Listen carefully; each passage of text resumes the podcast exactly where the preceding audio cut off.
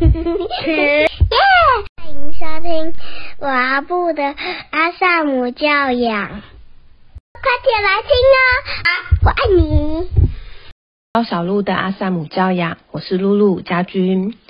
那今天这一集呢，来要来跟大家聊一聊我怎么看待孩子的考试跟成绩这件事。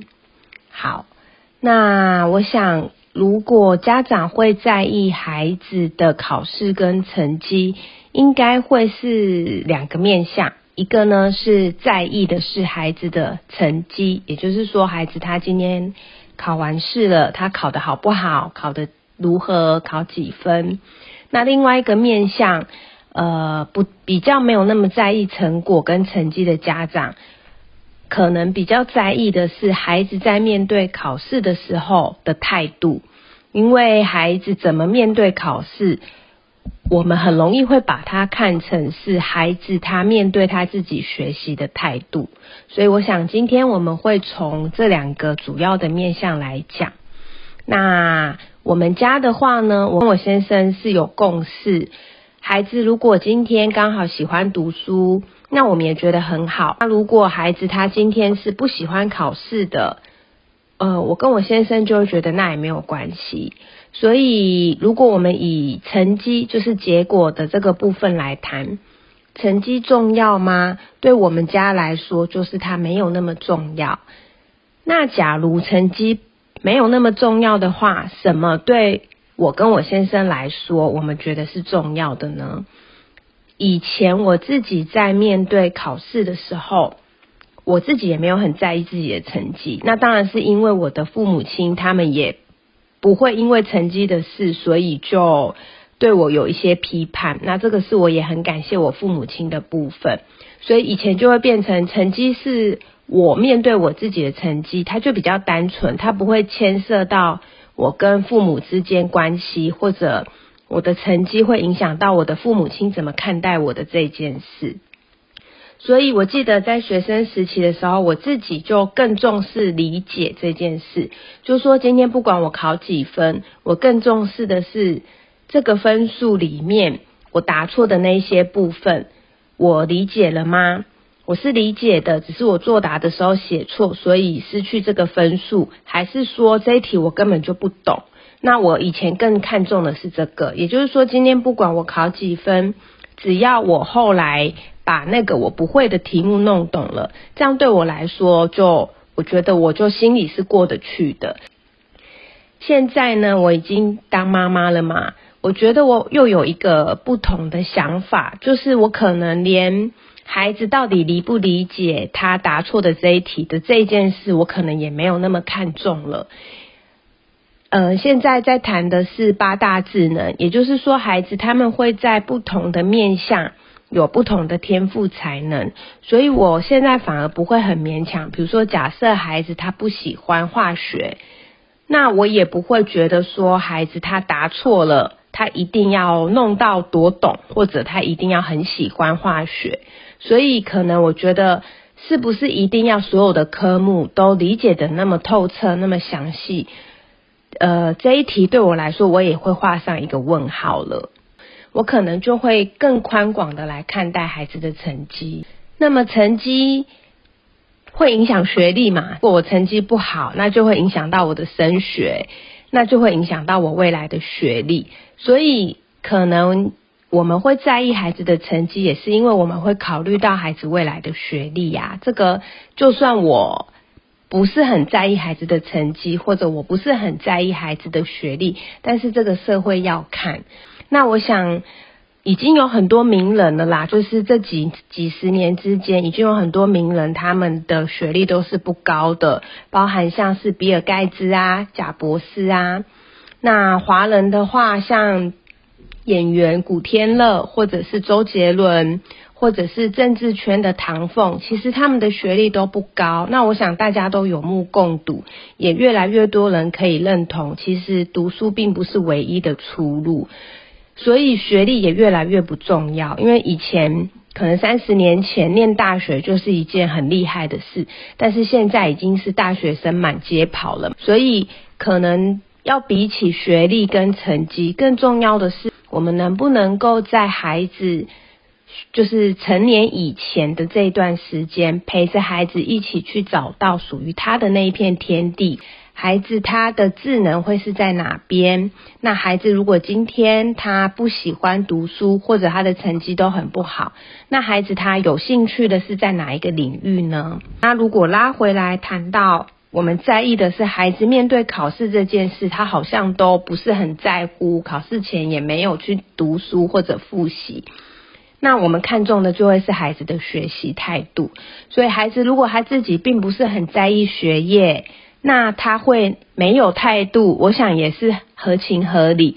所以，当我们有协助孩子去找到他看重的是什么，他有兴趣的部分，我想每个人对于自己的兴趣都是会自然的就会很想要投入。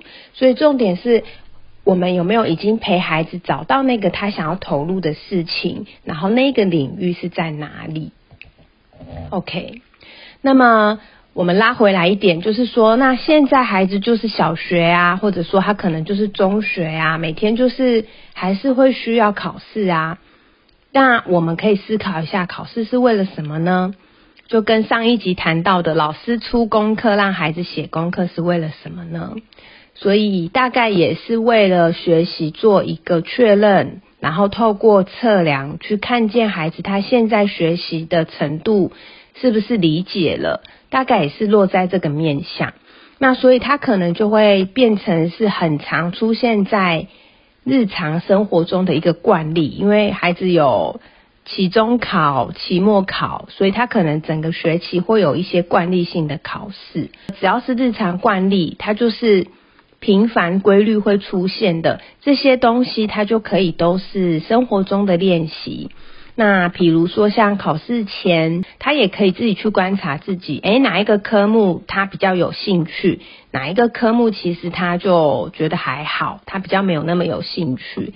比如说像我们家孩子叶叶，他就是很明显，他还蛮喜欢数学的，所以就算不用考试，他其实在日常生活中就会经常我们在聊天的时候，他就会要我或爸爸，甚至他会要他的妹妹出一些题目来考他。对，所以我们可以借由孩子面对考试之前，去看见孩子他对哪一个科目是比较有兴趣的，这样我们也可以更了解孩子。那考试中呢，我觉得像我自己以前也是一个蛮会考试的人，选择题都会有些技巧。那当然，如果是简答题就没办法，就是你懂什么你就只能写出什么。这个可能就会比较是为了拿分，但是我们可以透过呃经常规律会出现的这个考试，我们可以去学习，在写一张考卷的时候，我们要怎么样猜题比较容易猜对？那怎么样作答？比如说我要先写简答题，还是我要先写选择题？然后还有我们要怎么规划？可能五十分钟可以写考卷的时间，我们要怎么样来分配时间？或者我可以怎么样作答，能够协助我自己拿到更高的分数？我觉得这个也是一些技巧可以学习的部分。至于在考试后呢，就是考完试之后就会有成绩嘛，陪孩子去看看他自己怎么看待他的成绩。也蛮不错的，就是说，当孩子他今天考了九十分，考了八十分，或者他考得很差，考了三十分回来，那我们可以去了解孩子他自己怎么看待这个分数，他是努力了，但是考差了，还是他自己其实也并不在意。那我觉得，嗯，不要让他影响到孩子的自我价值感，这件事情是很重要的。就是说。嗯，有一些家庭会比较在意成绩，就是最后显现出来的那个结果。那我们以前我记得我自己的小时候印象就很深刻，就是有些时候可能段考完，老师在发考卷，那有些同学他真的就是一拿到他的考卷，脸就垮下来了，他就不开心，因为他没有达到他的爸爸妈妈要求他达到的那个分数，所以他一拿到成绩单，整个人就是很像。头上有一片乌云，就很不开心。那有些孩子拿到成绩单之后，哦，那个下巴都抬起来了，很开心，然后就是，对，就是很骄傲的样子。所以就会变成说，这个成绩其实它会影响到孩子的自我价值感。所以我认为要怎么样让成绩尽量不去影响到孩子的价值感，其实父母亲传递出来对于成绩重不重视，跟父母亲展现出来的态度就会很重要，因为它会影响整个家庭的价值观，甚至它也会影响到孩子怎么定义自己。也许他就会用成绩来定义自己，呃，我考了什么样的分数，我就是一个什么样的人。但是我想，成绩它本来就是起起伏伏的嘛，就是孩子他在他的学习生涯里会经过多少大大小小的考试。那么，假如孩子真的需要用成绩来定义自己，那我觉得孩子会蛮辛苦的。好，美国有一位心理学家叫林赛吉普森，他最近出了一本新书，叫做。父母情绪幼稚，该如何守护我自己？它当中有一个篇幅，我觉得蛮有趣的，就是把它放在成绩这个议题，也是一个可以参考的面向。那我简单的跟各位分享，它里面有一个章节呢的标题叫做 “Z 世代驾到”，然后副标就写说：我们大人毫不怀疑的相信自己必须努力往上爬，Z 世代的孩子们，他们却问。这好不好玩？那我觉得这是一个这一篇，他大概在谈的就是用需求理论在谈现代的孩子，他称为 Z 世代。那么，我觉得用马斯洛的需求理论来看成绩这一件事，呃，是一个很有趣的观点。嗯，在我们的上上代或者上上上一代，就是我们的阿公阿妈或者阿祖的那一代。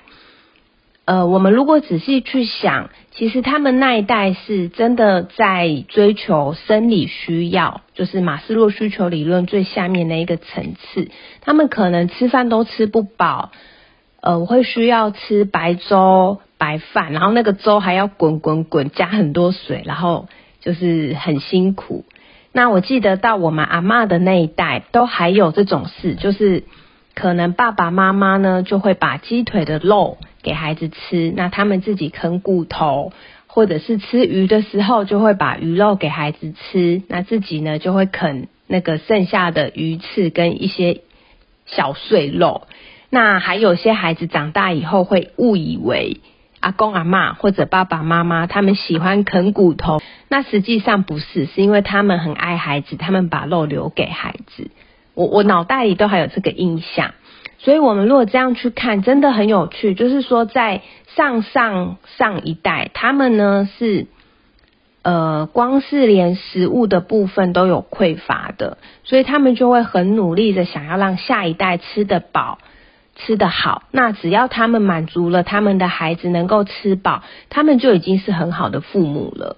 再下来的那一代呢，就他们会变成是很重视谋生。因为当大家都开始吃得饱的时候，你有念过书，你有知识，你有学历，你就可以得到一个好的工作，你可以进到大公司，然后有比较高的收入来源。所以呢，到上上一代，他们可能就很重视呃成绩，还有很重视你要好好读书，你好好读书，长大你才有好的工作。这个就会是一代一代下来的事情。所以你就会发现，后面的这一代就会开始重视孩子的考试成绩，你就是想办法把书念好，然后让自己有一个好的学历。好的学历呢，就等于你有稳定的工作。所以他们在追求的已经是一个归属感。那再下来，就会变成其实我们已经不是在满足吃饱，要念多少书，所以我们要。求一个稳定的工作。那现在这个 Z 世代呢？大家可以想一下，真的像我们的孩子，现在大概就是幼儿园、小学、国中，在这些孩子出生之前，他们的爸爸妈妈，也就是我们跟他们的阿公阿妈，其实已经帮现代的孩子满足了马斯洛需求里面最下面的那个生理需求、安全需求。归属需求这三个部分其实都已经满足，孩子他们是吃得饱的，然后他们不用怕被饿到的。那在这个家里面，他们是有归属感，有人爱他们，有人包容他们，有人照顾他们的，甚至像现在越来越多的父母亲开始愿意学习教养，然后学习给孩子一个安全型的依附。那我们也越来越懂得尊重孩子，给予孩子做主的权利。然后让孩子学习为他自己的行为负责，所以我们已经走到马斯洛需求理论第四层尊重需要的部分。所以呢，这本书他在谈的就是说，现在的孩子他们一出生之后，这四个需求下面的从安全感到爱跟归属的需要，他们都已经满足了。所以这个世代的孩子，他们不求稳定。他们要冒险，他们要找自己，他们要找成就感在哪里？所以他们从一出生之后，他们就已经为需求理论的上层成长需求跟自我实现的需求做好了准备。那这两个需求都是内在导向的，所以当我们身为父母亲，我们用外在的，比如说你要怎么做才会被喜欢，你要怎么做才会符合这个社会的规范。去要求孩子的时候，就会有一些冲突，因为真的已经是不同时代了。真的有时候想想，时代变了耶，然后科技真的改变了很多事情。现在跟三十年前已经有很大的不同的面貌。像有时候我在跟叶叶聊，就是可能我小学时候的事情，三十年前的事情，那个时候只有 B B 扣啊，根本没有手机呀。然后孩子他们都很难想象什么叫做 B B call，然后他们会问那那是怎么操作，长什么样子？所以真的现在的世界步调很快，然后科技一直在进步，iPhone 好像出到十三了，是不是？还是十四？那这个步调一快，它其实就慢不下来。这个科技的成长不会趋缓。那同时，我们如果还要孩子去。迎合我们过去的价值观，迎合我们过去认为是美德的事情，也许这些道德跟价值观都正在过时，I N G 就是正在过时，正在成为旧的美德跟旧的价值观，I N G。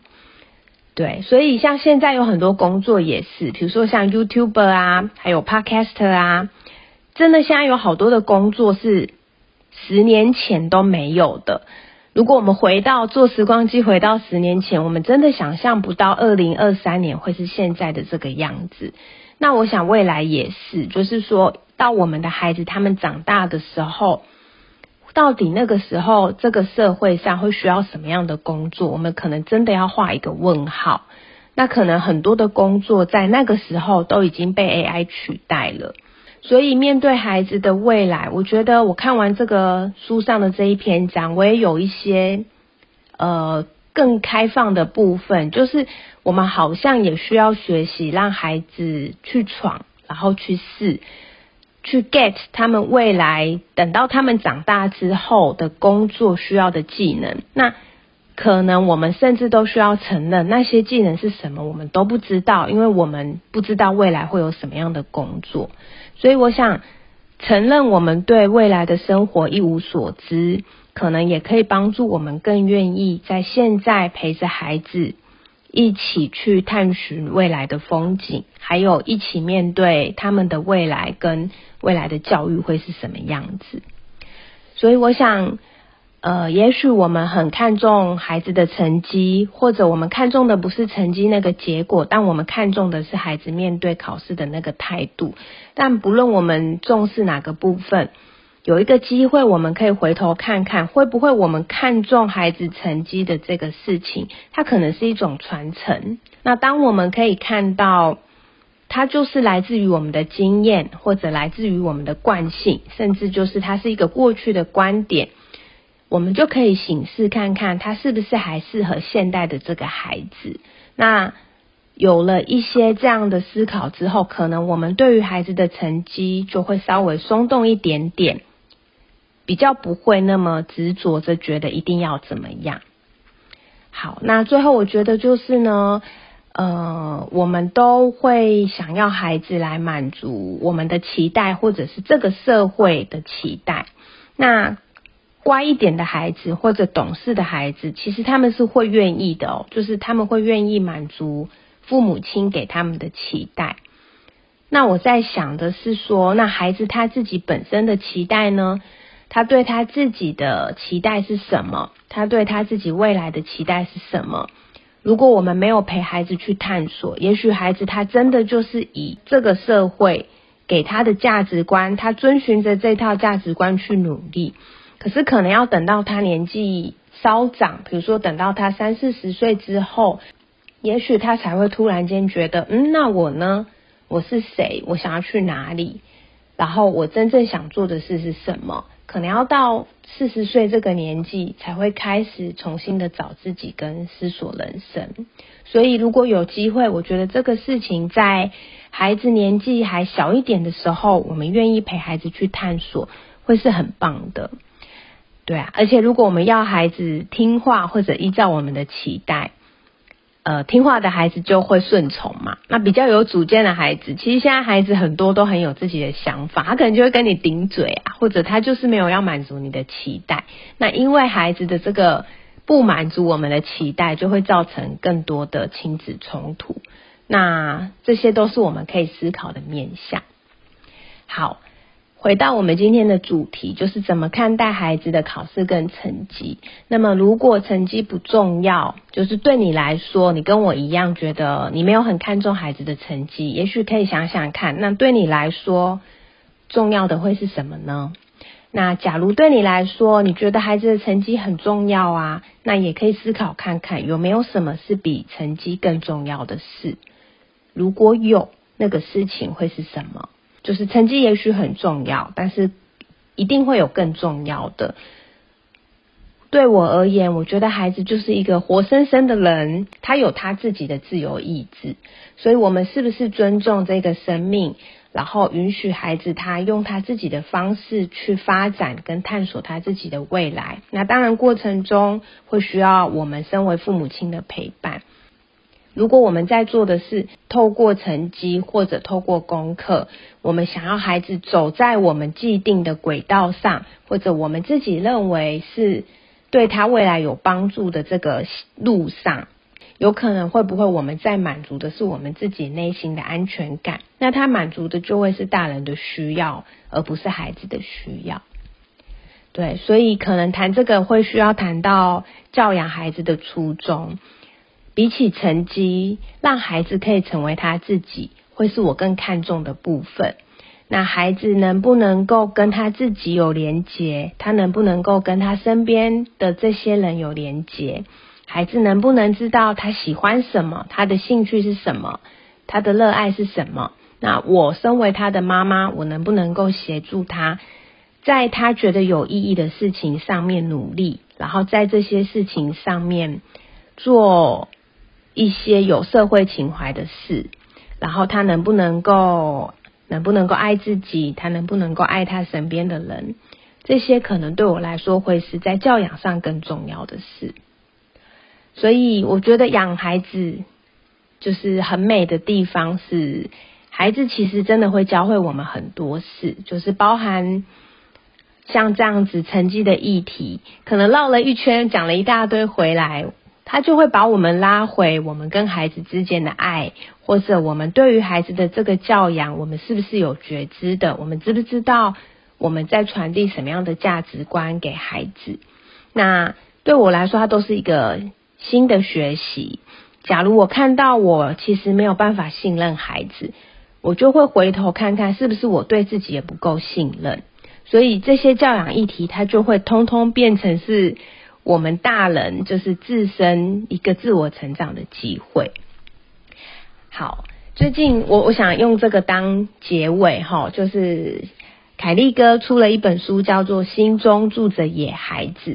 那它里面的第一篇呢，就写到说，生活比成绩更重要。那他就谈到说，成绩和分数是留给学校的，毕业后不会跟着你。我非常同意，对分数不会跟着孩子一辈子的，会跟着孩子一辈子的是我跟孩子之间的关系，就是那一条隐形看不见的有连接的线。所以呢，呃，如果对孩子的成绩或者对孩子的除了成绩之外，在生活上的一些面向，我有焦虑，我觉得它都是一个我可以检视我自己焦虑的机会。那当我愿意把这份焦虑过滤掉，就是在日常生活中，我就可以更专注投入的跟孩子有连结。那在这个我跟孩子的相处中，这一份爱的流动跟陪伴孩子成长的过程，如果我能够让我的孩子知道妈妈爱他，而不是爱他的成绩，我爱的是他这个人，然后。孩子他长大以后，他可以一想到妈妈，就会觉得在心中有一股力量。那那个就会是我觉得身为母亲对我而言最有价值的事情。好，所以我想今天的金句呢，嗯，我会这样说，就是让孩子成为自己，生活比成绩更重要。那么关于考试成绩的议题，今天就先聊到这里。这里呢是高小路的阿萨姆教养，我是露露家君，我们下集见，拜拜。谢谢收听，欢迎留言与我分享你的看法。喜欢的话，请给我们五星好评哦。下次见，拜拜拜拜。